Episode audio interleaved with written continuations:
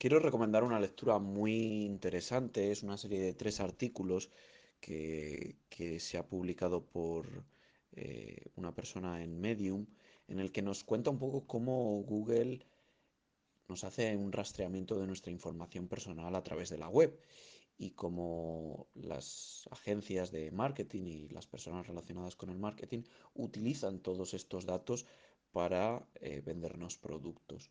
Hay cosas muy interesantes que a lo mejor muchos de vosotros no sois conscientes de ellas, como que por ejemplo los anuncios de la tele, muchos de ellos emiten una frecuencia que no es audible al oído humano, pero que los teléfonos móviles pueden detectar con el micrófono.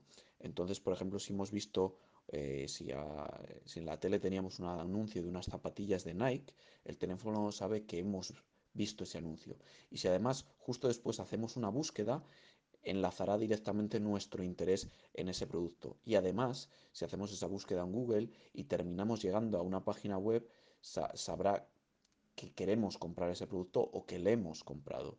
Realmente es un poco espeluznante la cantidad de datos que esta persona nos detalla a los que tiene acceso Google, ya solo, no solo la localización, sino dónde estamos en cada momento, lo que escuchamos, con qué personas eh, nos relacionamos, eh, etc. Os recomiendo que guardéis este artículo y esta serie de tres artículos para vuestra lectura, porque como digo, es muy importante conocer todas las técnicas que se están utilizando, las cuales no somos ni siquiera conscientes.